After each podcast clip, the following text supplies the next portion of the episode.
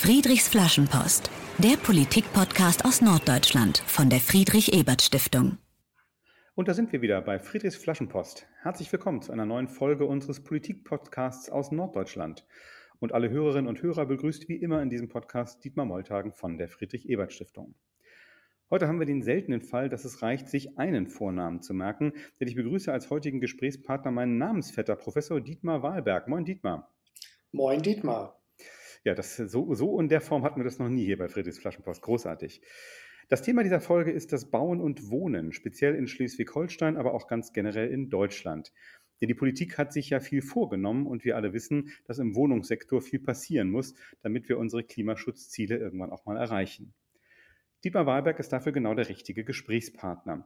Er ist ein Experte für innovatives und nachhaltiges Bauen und dafür vor kurzem von der Technischen Hochschule Lübeck zum Honorarprofessor ernannt worden.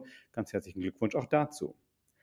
Im Hauptberuf, ist Dietmar, Im Hauptberuf ist Dietmar Wahlberg Geschäftsführer der ARGE, Arbeitsgemeinschaft für zeitgemäßes Bauen GmbH. Was ihr genau macht, darüber sprechen wir gleich noch ein bisschen.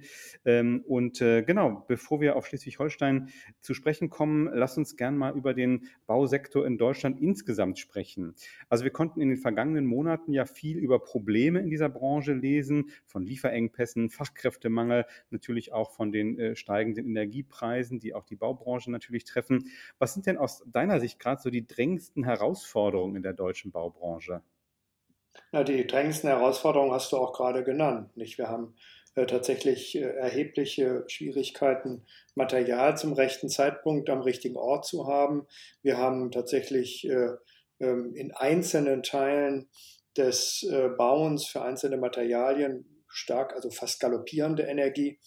Äh, ähm, Preise, äh, materialsteigende Preise und äh, das ist nicht nur äh, erst seit dem 24. Februar, also das ist nicht nur ein Ergebnis sozusagen eines Krieges, äh, der natürlich mhm. nochmal alles richtig durcheinandergewirbelt hat. Ich sage nur mal Stahl, großer Teil unserer Betonstahlmatten wurde in Assow hergestellt, weil die kann man eben noch gut transportieren und die äh, sind natürlich jetzt schlichtweg nicht mehr am Markt und andere Dinge, Holz, Holzwerkstoffe. Die Ukraine war einer der Weltmarktführer in Holzwerkstoffen, die sind vor allen Dingen natürlich im Innenausbau, also zum Beispiel in äh, IKEA-Regalen, die kamen aus der Ukraine, witzigerweise, oder eben nicht witzigerweise, aber eben auch so Dinge wie OSB-Platten oder ähnliches, also sowas, was wir im Holzaus, was im Ausbau, Dachausbau brauchen, das kam aus der Ukraine.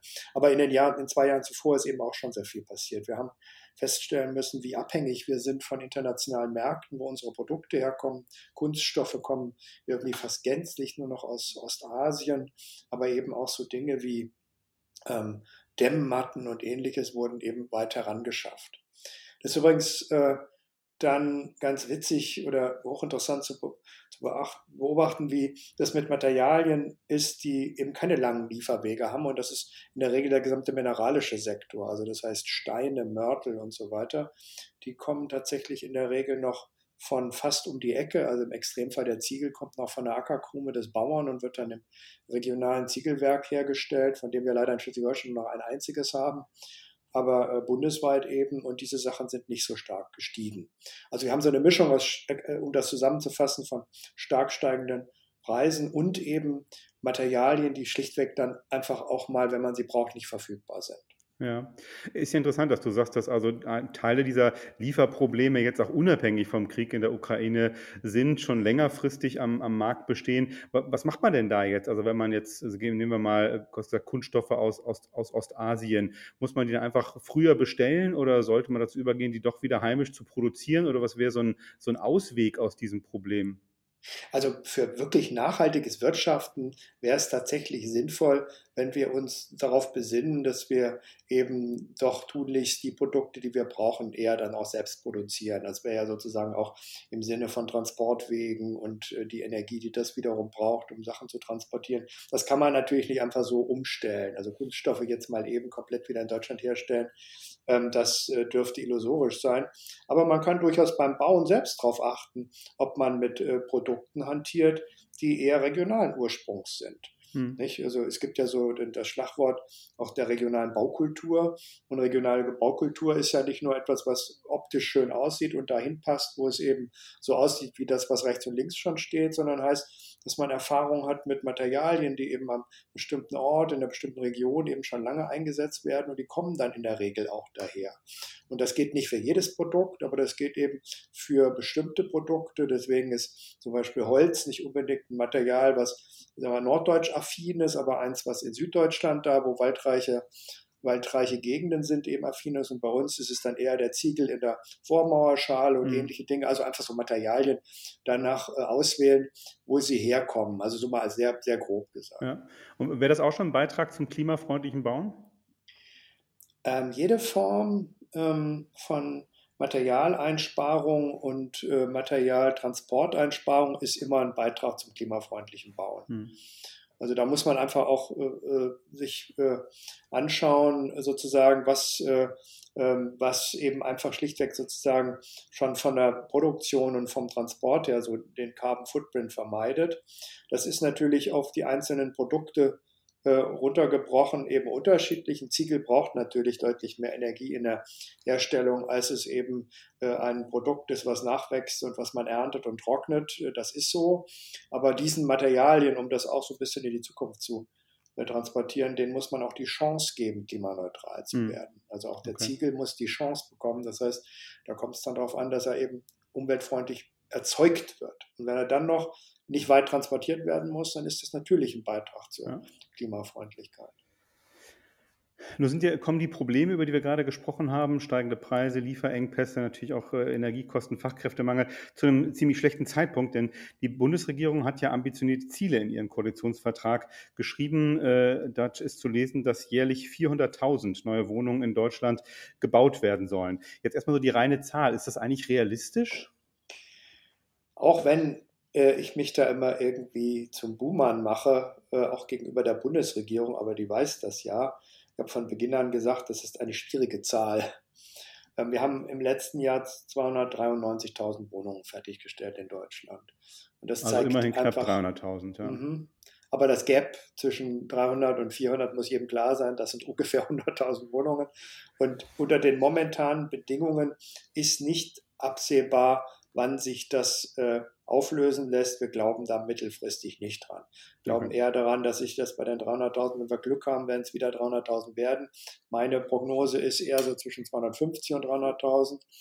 Ähm, und äh, dann werden wir sicherlich aus einer Reihe von Gründen in den nächsten Jahren, so beginnend ab zu übernächsten Jahr oder vielleicht auch schon Ende nächsten Jahres, eher noch weiter runtergehen. Ich finde aber, ähm, man muss auf eins auch hinweisen, die Bundesregierung hat zwei Zahlen genannt. Sie hat gesagt 400.000 Wohnungen und wir brauchen 100.000 Sozialwohnungen. Mhm. Letzteres halte ich ehrlich gesagt für die noch wichtigere Zahl als die bloße Masse sozusagen, weil wir können zwar 400.000 Wohnungen bauen, wenn die aber so teuer sind, dass sich das kein Mensch leisten kann, dann nützen sie uns einfach nichts. Und ist das Ziel, 100.000 Sozialwohnungen zu bauen, realistisch? Na, das ist aus meiner Sicht realistischer, als 400.000 Wohnungen mhm. neu zu bauen. Die Frage ist, ob die 100.000 Sozialwohnungen im Neubau entstehen. Da würde ich wiederum äh, ein Fragezeichen hintersetzen.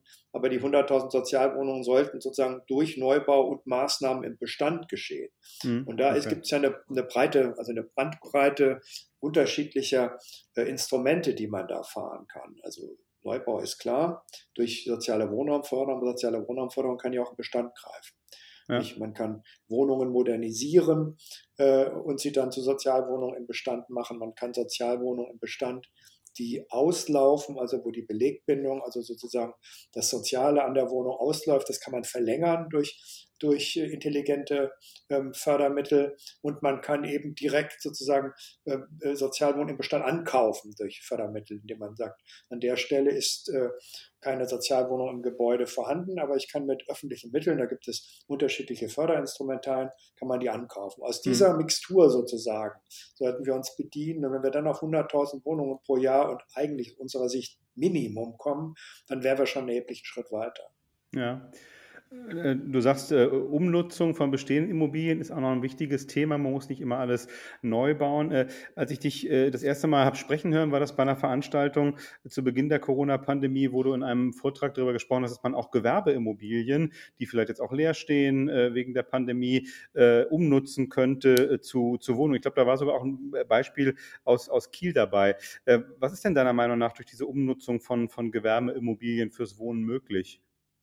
Also das Potenzial ist ja erstmal verschiedentlich. Also wir, sind ja ein bisschen gestartet eben und haben schon über Klimafreundlichkeit gesprochen, da nochmal deutlich. Äh, alles, was ich im Bestand mache, erzeugt keine neue Flächenversiegelung. Nicht? So an einer Stelle, äh, wo die Großteil der Materialien schon verbaut ist, brauche ich diese Materialien nicht neu zu schaffen und, und äh, äh, muss sie neu produzieren und einbauen. Das ist schon mal das eine, was einfach positiv ist. Das andere ist, dass wir uns mit einer Vielzahl von realisierten Projekten bundesweit beschäftigt haben.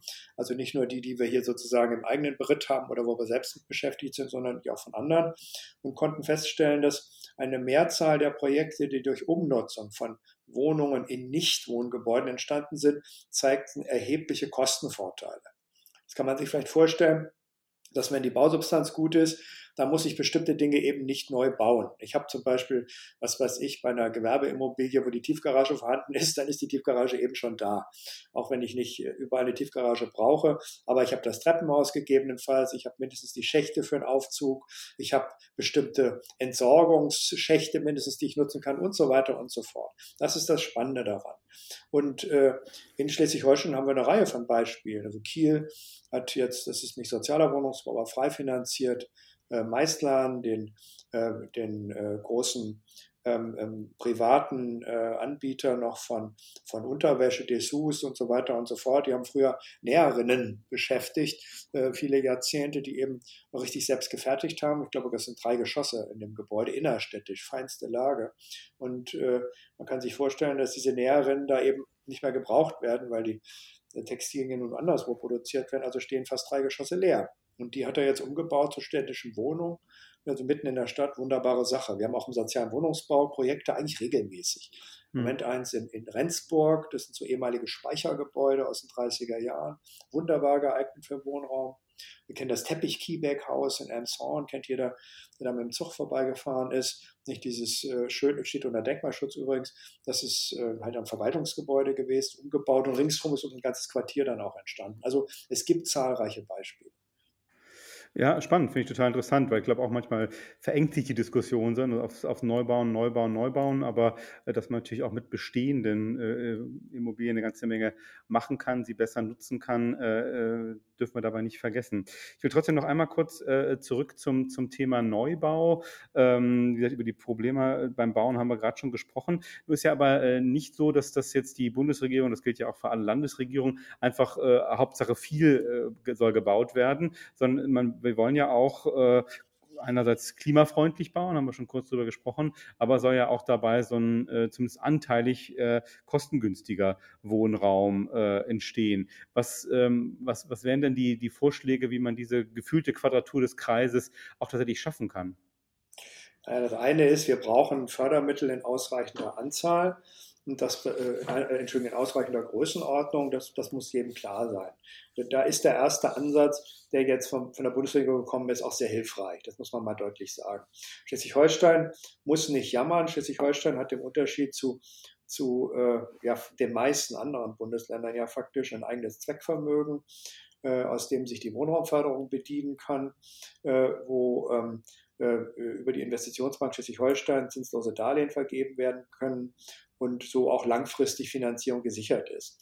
Bei den momentan ähm, sehr, sehr stark gestiegenen und damit sozusagen zu realisierenden Baukosten äh, ist es aber ähm, nicht ganz ausreichend, um die Marktmieten dann da dazu äh, zu realisieren, die wir am Markt dann wirklich brauchen, um sozialen Wohnraum zu äh, realisieren. Das heißt, wir brauchen noch andere Mittel, Zuschussmittel und äh, äh die sind eben jetzt die, die der Bund eben an die Länder ausschütten, die sogenannten Kompensationsmittel. Das sind für Schleswig-Holstein jetzt mit der Neufassung der Bundesregierung fast 100 Millionen, um, um die 100 Millionen pro Jahr zusätzlich. Und die müssen äh, ausgleichen helfen, was wir sozusagen an Kosten haben, was die Kosten bedeuten, wenn sie umgelegt werden auf, den, auf Mieterinnen und Mieter. Und das Delta dazwischen, das muss durch Zuschuss und durch Subventionsbarwert ausgeglichen werden. Das ist eine Maßnahme. Die anderen Maßnahmen ähm, sind, ähm, und da muss man eben gucken, was ist neben den stark gestiegenen Baukosten in den letzten Jahren eben noch passiert. Das ist ja nicht unser einziges Problem. Unser anderes Problem ist, was mit den Grundstückskosten, mit den, mit den Baulandpreisen passiert ist. Nicht? Also im gleichen ähm, äh, ähm, Zeitraum, in dem in äh, drei, vier Jahren, in dem in Schleswig-Holstein, vier Jahre sind es, glaube ich, die Baukosten um 36 Prozent gestiegen, sind die Grundstückskosten um 51 Prozent gestiegen. Und ähm, das ist natürlich regional unterschiedlich, also nicht, also in der Größenordnung, aber nicht sozusagen im, im, im, in, in, der, in der Steigungszahl. Das heißt also, äh, in Eckernförde oder Kiel sind das andere Kosten als auf dem flachen Land, aber auch dort sind die Grundstückskosten eben gestiegen. Das heißt, wir brauchen Bauland. Das, das sind nicht nur, das ist nicht nur der Bund gerufen, da sind die da können die Länder was tun, Baulandfonds wird aufgelegt und ähnliche Dinge, aber es sind vor allen Dingen natürlich die Städte und Gemeinden gefragt, die Bauland ausweisen müssen. Nicht? Also manche horten noch äh, oder warten noch und das ist eben im momentanen Zeitpunkt sehr schwierig. Und das Dritte, hm, da, da muss man eine sehr sensible Debatte führen, das ist die Frage unserer Standards. Und das meine ich in aller objektiven sozusagen Unabhängigkeit zu der Frage, was brauchen wir eigentlich, wo haben wir uns auch dran gewöhnt, an gewisse Qualitäten und wo können wir Abstriche machen, ohne dass wir nennenswerte wirkliche Wohnqualitätsverluste hinnehmen müssen. Denn so bis 2015, 16 hat äh, das äh, kontinuierliche Steigen der Baukosten äh, ist ganz deutlich auf gestiegene Qualitätsstandards und gesetzliche Rahmenbedingungen zurückzuführen. Erst dann setzt die Konjunktur ein, dann setzt sozusagen das ein, was passiert, wenn äh, Material knapper und Menschen knapper werden, dann gibt es konjunkturelles Steigen, Anpassen von Löhnen, all die Dinge, die notwendig sind. Aber ähm, wir müssen uns eben über Standards verständigen. Und da müssen wir eine sehr ernsthafte gesellschaftliche Diskussion führen, welchen Standard wir an welcher Stelle realisieren müssen. Muss jedes Gebäude, was wir bauen, sozusagen alles immer in sich erfüllen oder gibt es eben etwas, was man zielgerichtet tut und wo man dann eben äh, gut überlegen muss, ob das dann an der Stelle richtig ist oder nicht. Und das, das sind alles Dinge, die zusammenwirken müssen, weil ein weiter so wie bisher geht einfach nicht, weil wir jetzt eine Grenze erreicht haben, die bezahlbaren Wohnraum in naher Zukunft sonst unmöglich macht. Mhm. Und, und wenn ich deine jüngsten Interviews äh, richtig verstanden habe zu dem Thema, dann sagst du ja, wir sollten zum Beispiel bei diesen äh, Klimaschutzstandards äh, nicht, nicht, ganz so, äh, nicht ganz so die höchsten Standards anlegen, weil wir dann einfach nicht schaffen, äh, genügend zu bauen. Habe ich das so laienhaft richtig zusammengefasst? Ja, in Kurzfassung ist das genauso richtig zusammengefasst. Man muss einfach mal konstatieren, was an technischen Möglichkeiten erreicht wurde, was mit den Möglichkeiten der Menschen, also Nutzerinnen und Nutzer sozusagen aus einem Gebäude rausholbar ist. Das ist ja auch etwas, was man äh, mal nicht mit, den, mit der rechnerischen Performance äh, von, von Gebäuden verwechseln darf. Nicht? Also ein Gebäude, was möglicherweise im Computer äh, High-End äh, mäßig energieeffizient aussieht, ist nicht nicht das, was es dann in eins zu eins in der Realität eben darstellt. Da gibt es ein Gap. Und der ist auch physikalisch erklärbar. Nicht? Der ist nicht nur sozusagen mangelnde Pflege oder sowas oder die Leute sind einfach zu dumm oder irgendwie, um ihre Gebäude zu nutzen, sondern es gibt eben auch A, normatives Nutzerverhalten und B, gibt es sogenannte rechnerische Unschärfen. Das klingt jetzt sehr ein bisschen theoretisch, aber bedeutet unterm Strich, ich fasse das mal so ein bisschen plakativ zusammen, mit dem, was wir im Moment so an gesetzlichem Mindeststandard plus minus ein paar Prozent gebaut haben, ist eigentlich das meiste herausholbar, was wir auch für die Zukunft brauchen. Wir können natürlich noch mehr tun, ganz klar. Wir können statt 20 Zentimeter auch 30 Zentimeter dämmen. Dann würden wir technische, rechnerische Effekte sozusagen generieren, die in der Realität nicht da sind, würden aber hohe Kosten erzeugen. Und das ist das Problem, was wir sehen. Mhm. Und das ist im Grunde im, im Bestand noch viel drastischer. Wir können aus jedem Altbau theoretisch ein High-End-Gebäude machen, was theoretisch gar keine Energie, das gibt zwar nicht, aber sagen wir mal rechnerisch mehr verbraucht.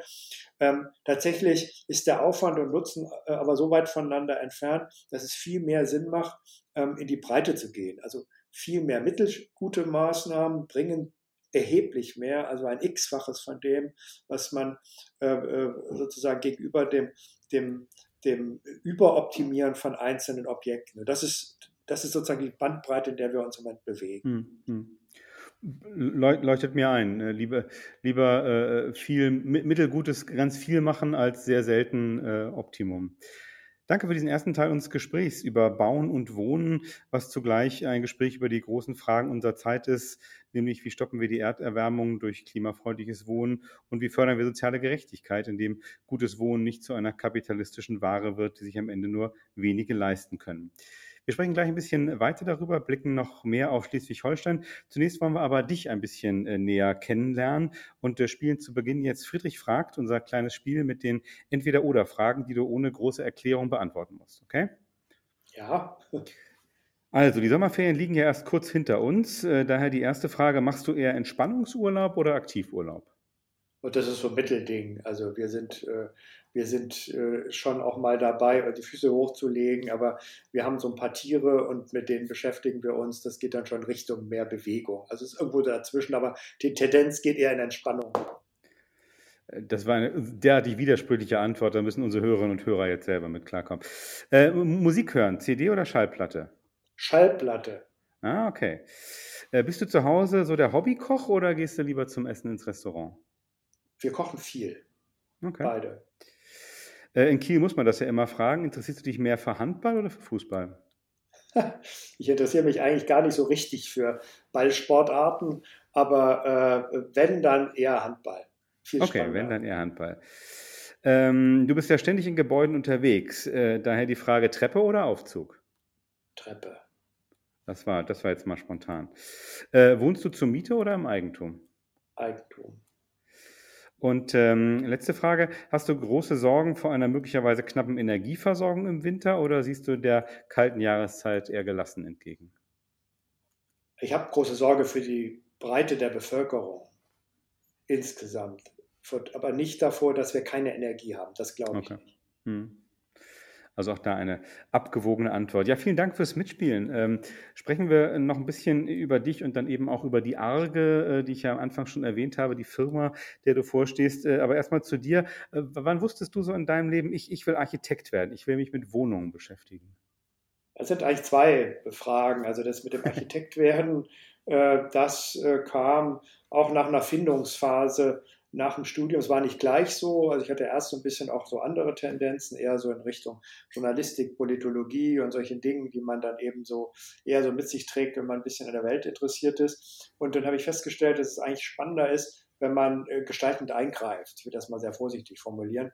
Und äh, hatte auch eher so an Stadtplanung gedacht, aber so die, der Architekt äh, äh und äh, das, das Planen, das, das war dann so das, was was dann sich so rausmändelte in meinen Bedürfnissen.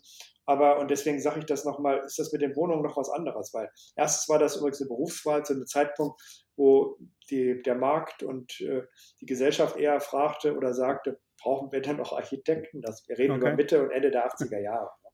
Und was der Markt und die, äh, die Gesellschaft aber vor allen Dingen damals sagte, war, wir brauchen alles Mögliche, aber keine Wohnungen mehr. Ne? Und das war eine der wie ich finde, folgenreichsten kapitalen, politischen und gesellschaftlichen Fehlentscheidungen und Fehleinschätzungen. Denn Deutschland war ja nie gebaut, sondern Deutschland hat sich ja immer entwickelt und verändert. Und was man damals getan hat, ist Kapazitäten runtergefahren, den gemeinnützigen Wohnungsbau abgeschafft und all solche Sachen, auch aus der Erfahrung von bestimmten Fehlentwicklungen, ganz klar, aber tendenziell falsch. Und, und im Grunde daraus so ein bisschen entwickelt kam, so um die Jahrtausendwende, auch mit einer Chance eines komplett neuen Jobs und einer neuen Ausrichtung, sagen wir müssen, also es hat mich einfach gereizt, da was zu tun. Und zwar diese ganze Bandbreite, das Soziale, das Gemeinschaftliche am Bauen, aber eben auch das, was es an Technik und so weiter hervorruft. Ja. Und da ist der Wohnungsbau einfach ein unglaublich spannendes Feld. Ja, ja, das stimmt. Das ne? merkt man schon, wenn man mit dir spricht. Das hat auch viele, äh, viele technische, viele material, äh, Dimensionen, aber eben auch eine große soziale Dimension. Wir haben schon ein bisschen drüber gesprochen. Ja, jetzt bist du äh, vom Beruf heute Geschäftsführer der ARGE, der Arbeitsgemeinschaft für zeitgemäßes Bauen. Und bevor ich jetzt was, was Falsches erzähle, was das eigentlich ist, sagst doch gerne in deinen Wort. Was ist das eigentlich für ein, für ein EV, für ein eingetragener Verein? Er ist ein Verein, der entsteht immer dann, wenn die Deutschen nicht mehr weiter wissen und dann genau das tun. Sie gründen einen Verein. Und der ist gegründet worden unmittelbar nach Kriegsende in Kiel für Schleswig-Holstein, um das Thema Wohnungsbau zu gestalten, was damals eben aufgrund der unglaublich äh, äh, äh, stark gestiegen. Also Schleswig-Holstein hatte sich verdoppelt durch die, durch die Flüchtlinge, die oben an der Ostsee oder über die Ostsee hergekommen sind, die ganzen Pommern, Preußen und so weiter. Und vielleicht, was nicht jeder so weiß, äh, Schleswig-Holstein war das Land, die Region, die am meisten Menschen aufnehmen musste. Und, und, es war ja gar kein Land, es war ja gar nichts, es war eine preußische Provinz. Das, was es hatte, Militär, Marine, war zum Glück nicht mehr notwendig. Und ansonsten war es Agrarland und hatte nichts, kein Materialien, keine Bauwirtschaft, gar nichts. Also hat man sich überlegt, was tut man? Und so hat man äh, einen Verein gegründet, der sozusagen die Rahmenbedingungen gestalten und Dinge erfinden sollte. Ich fasse das mal sehr kurz. Äh, und äh, aus diesen Ideen sind sehr viele sehr innovative Dinge entstanden. Das ganze typisierte Planen und Bauen, ähm, die ersten Anstöße für ein Wiederaufleben des sozialen Wohnungsbaus.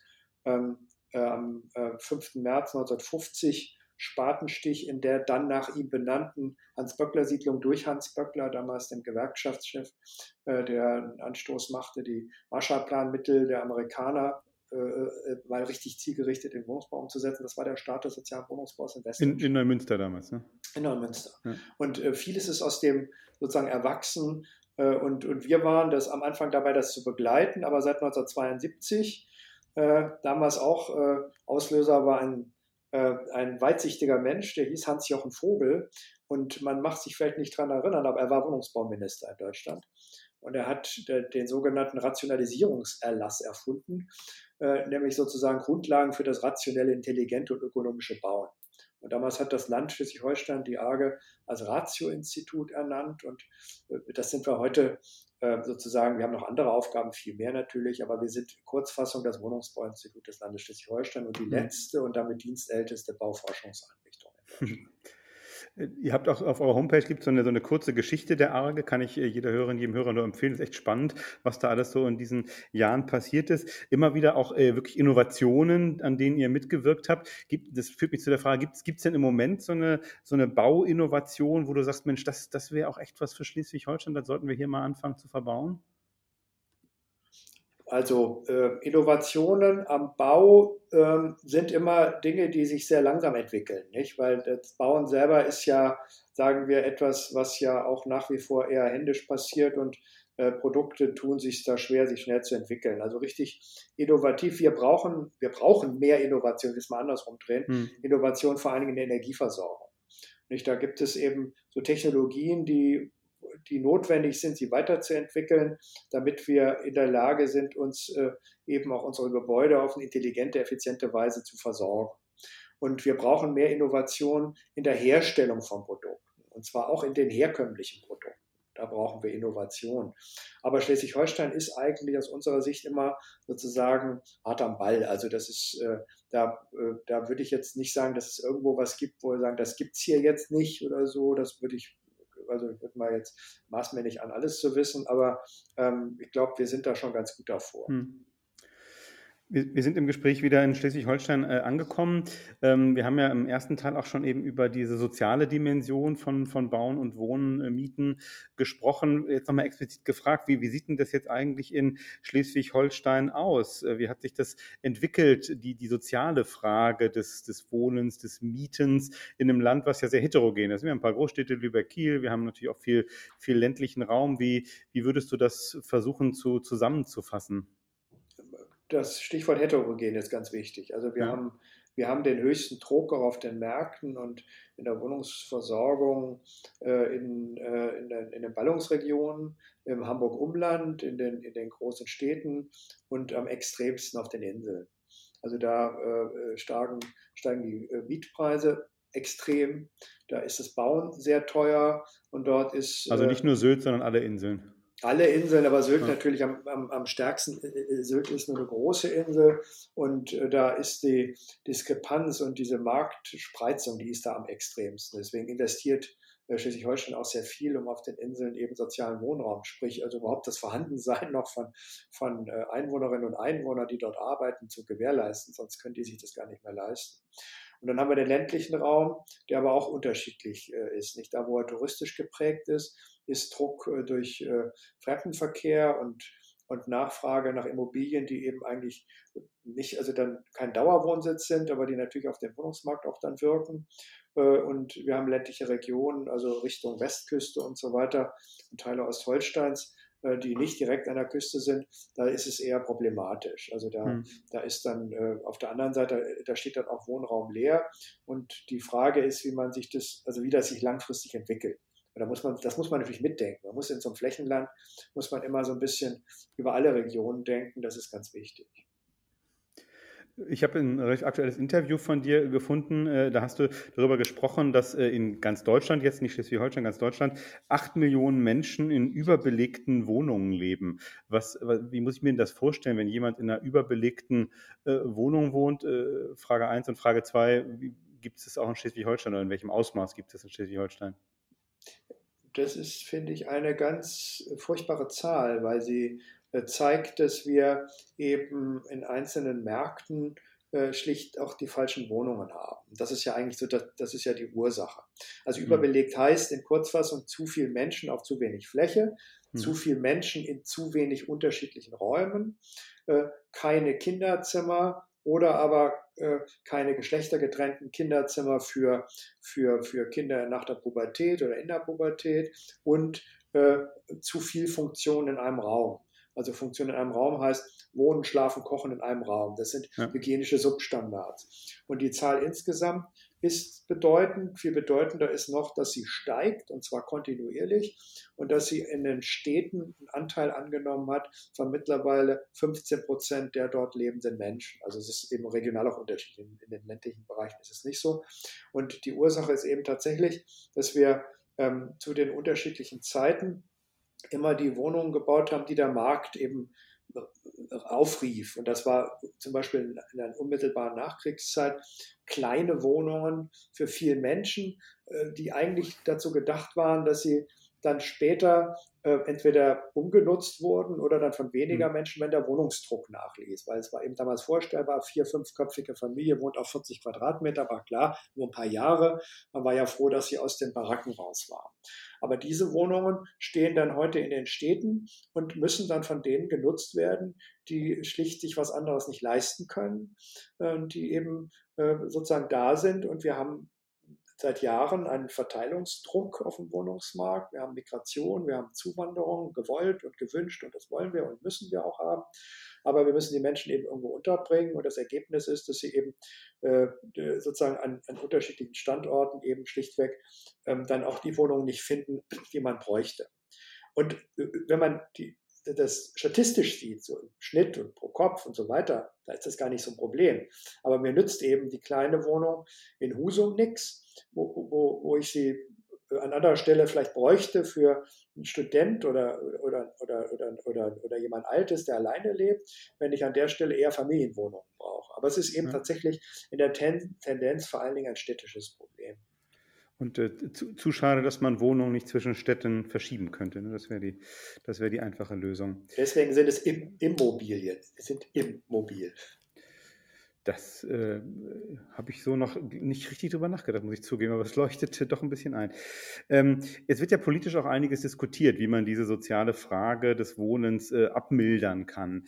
Ähm, ist ja noch gar nicht so lange her, dass wir Landtagswahlkampf in Schleswig-Holstein hatten. Die SPD hat im äh, Landtagswahlkampf ja auch äh, eine Mietpreisbremse äh, in Aussicht gestellt für den Fall, dass sie die Wahl gewinnt. Jetzt wissen wir alle, dass die SPD in Schleswig-Holstein die Wahl nicht gewonnen hat, aber trotzdem die Frage nach dem Instrument. Wäre, wäre sowas für Schleswig-Holstein aus deiner deiner Sicht sinnvoll, Mietpreisbremse?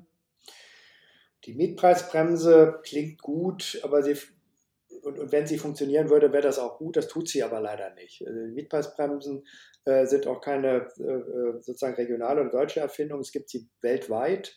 Es gibt sie im Grunde seit über 100 Jahren, soweit ich weiß, und sie wurden an x Märkten ausprobiert und hatten eigentlich immer ähnliche Effekte. Sie, äh, sie, sorgten, also sie sorgten eben nicht für den dämpfenden Faktor oder wenn dann nur in so Teilmärkten und sie sorgten äh, in, da wo man es mal wirklich analysiert hat, äh, in der Tendenz nicht wirklich dämpfend, sondern eher dazu, dass eben weniger Fluktuation herrschte, dass nicht mehr instand gehalten wurde. Also ich fasse das mal kurz zusammen. Hm. Sie wirkten nicht so wie gewünscht. Und, ja. und ich halte nichts davon, das dann nochmal auszuprobieren und äh, äh, wieder daraus zu lernen. Und äh, also das, äh, deswegen bin ich da kein Freund von. Viel sinnvoller ist die Kappungsgrenze eigentlich, weil die wirkt äh, die wirkt ja auf die bestehenden Mietverhältnisse und sorgen dafür, dass die eben nicht innerhalb eines überschaubaren Zeitraums eine bestimmte Grenze überschreiten. Also die wirken sozusagen gegen Mietwucher. Und das ist eigentlich viel interessanter. also man kappt so, die mögliche Mietsteigerung. Genau, das, und die, das ist eigentlich viel spannender und viel wichtiger. Und interessant ist, dass sich das, die neue Koalition, dann die Schwarz-Grüne, sich darauf verständigt hat. Und ich finde das ganz gut, dass das so ist. Äh, bedarf dann natürlich immer der Definition eines, äh, des entsprechenden Marktes. Man muss feststellen, wo ist eben äh, Knappheit am Markt. Aber ich glaube, dass das am Markt deutlich zweckdienlicher ist als, als andere ähm, Instrumente, die eigentlich wirks nicht wirklich wirksam sind. Hm, mhm. Es macht total Spaß, mit dir über, über Bauen, Mieten und Wohnen zu sprechen. Äh, langsam aber sicher nähert sich unsere Zeit allerdings schon dem Ende. Deswegen komme ich jetzt zu unserer traditionellen Schlussfrage, äh, die wir immer bei diesem Podcast an unsere Gäste stellen. Äh, wenn du jetzt die, oder ich stelle jetzt die Aufgabe, eine Flaschenpost an die Zukunft zu schreiben, vielleicht gerade zu dem Thema, was wir zuletzt hatten, Wohnen als eben die soziale Frage. Wenn du jetzt ein bisschen in die Zukunft mal versuchst, in die Glaskugel hineinzublicken, was schreibst du in deine Flaschenpost zum Thema soziale soziales, äh, ja, sozial Entwicklung auf dem Wohnungs-, auf dem Mietmarkt, äh, gar noch mit Blick auf Schleswig-Holstein? Wohnungsbau ist eine der zentralen Fragen der Nachhaltigkeit.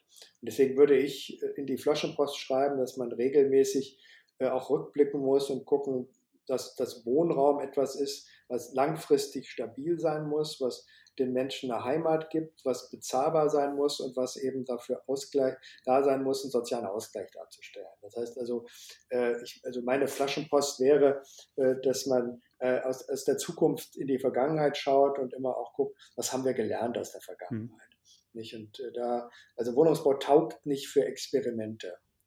Dazu ist es zu wichtig, äh, und, äh, und äh, kann, wenn es nicht funktioniert, eben auch zu starken Verzerrungen in der Gesellschaft führen. Keine Experimente, zumindest nicht äh, beim Wohnungsbau, sagt Professor Dietmar Wahlberg von der Technischen Hochschule Lübeck und Geschäftsführer der ARGE, der Arbeitsgemeinschaft für zeitgemäßes Bauen. Ganz vielen Dank, äh, lieber Dietmar, für das Gespräch, für die Einblicke, die du uns äh, in die Herausforderungen der Baubranche gegeben hast, sowohl mit Blick auf das große Ganze in Deutschland als auch fokussiert ähm, auf Schleswig-Holstein. Und ja, e-, ebenso herzlichen Dank dafür, dass du in diesem Gespräch auch deutlich gemacht hast, dass es durchaus auch Ideen gibt von dir, von vielen anderen anderen äh, in der Branche, wie man es eben schaffen kann, sowohl äh, sozusagen, dass Wohnungen entstehen, neu gebaut oder Umnutzung, dass das auch mit klimafreundlichen und unseren Klimaschutzzielen äh, verträglich ist, was wir davor haben. Das hat Spaß gemacht zuzuhören. Ganz vielen Dank für das Gespräch und alles Gute natürlich dir und dem Team bei der AGE. Ja, vielen Dank, lieber Dietmar. Am anderen Ende der Leitung verabschiedet sich dann äh, der zweite Dietmar, Dietmar Molthagen von der Norddeutschen Friedrich-Ebert-Stiftung. Natürlich wie immer gilt, danke fürs Zuhören, danke auch für euer Feedback zu dieser Folge oder zum Podcast ganz generell. Wir freuen uns über jede Nachricht und setzen eure Anregungen auch gern in die Tat um. Für heute war es das. Tschüss und bis in 14 Tagen. Friedrichs Flaschenpost, der Politik-Podcast aus Norddeutschland von der Friedrich-Ebert-Stiftung.